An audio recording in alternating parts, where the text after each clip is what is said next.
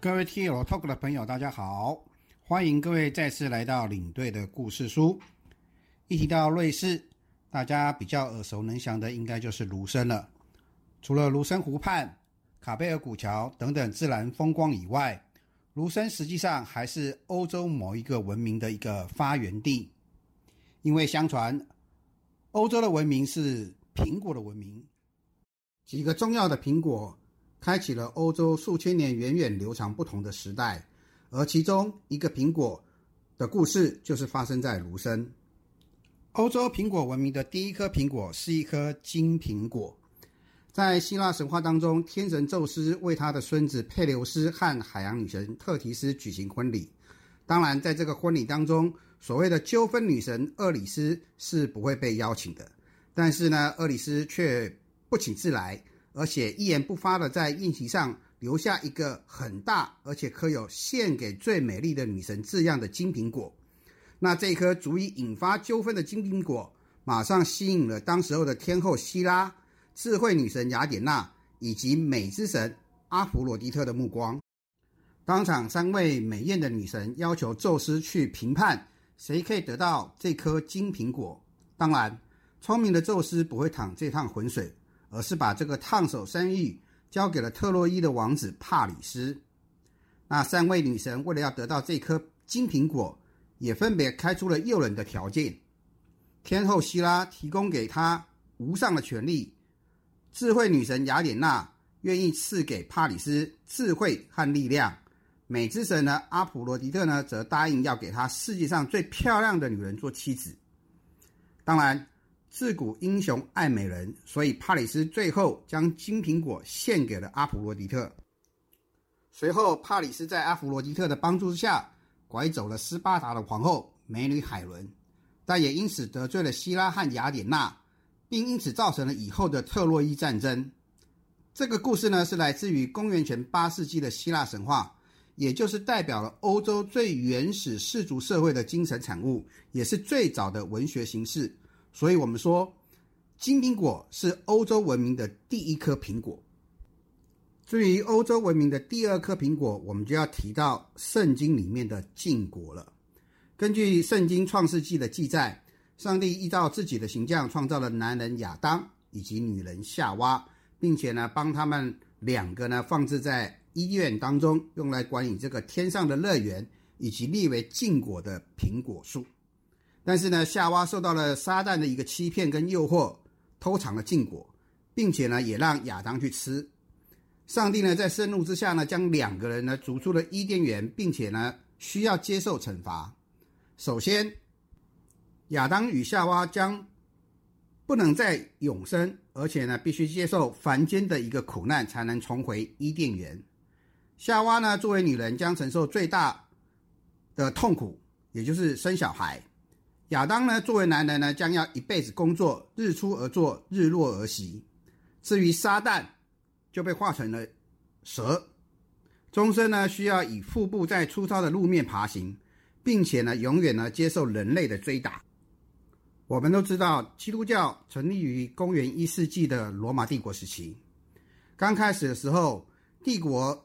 压制了基督教，但是呢，最终却在。公元三百八十年的时候，成为了罗马帝国的国教，但是在一零五四年的时候，东西教会分裂，成为了所谓的罗马天主教和希腊的东正教。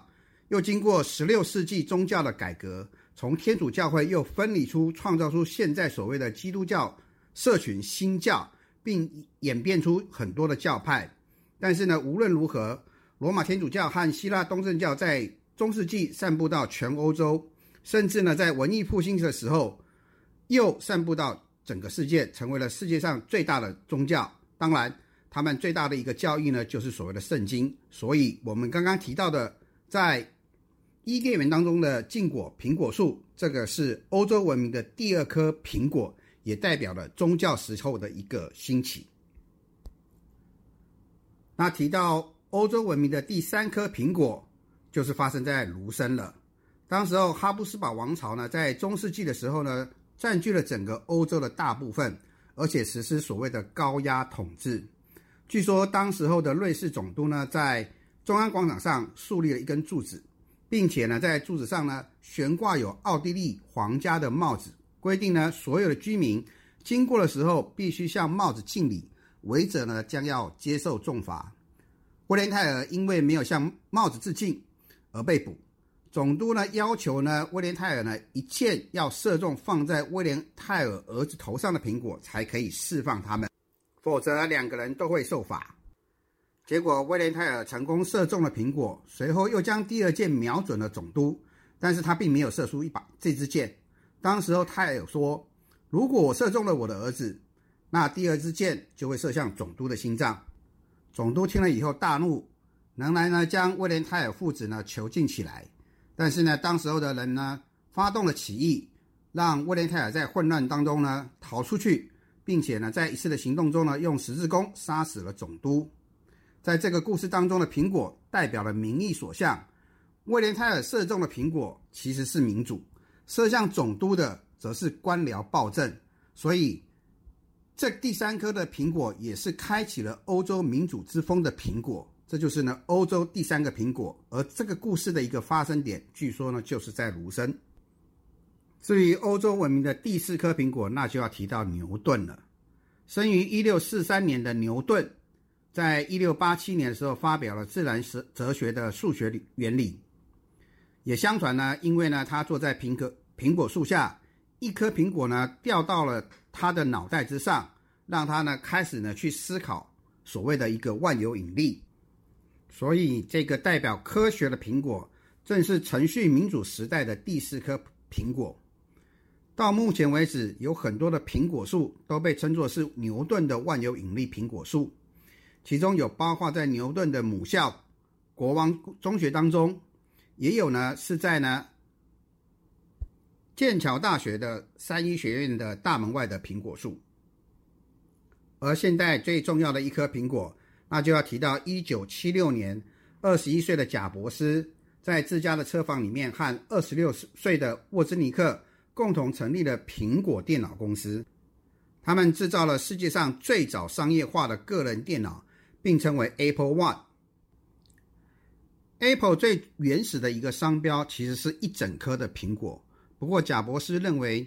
从远处看很像樱桃，所以呢增加了咬了一口的一个咬痕。并且呢，使用彩色的条纹呢，来表示公司多样化以及年轻化的一个行销的一个概念。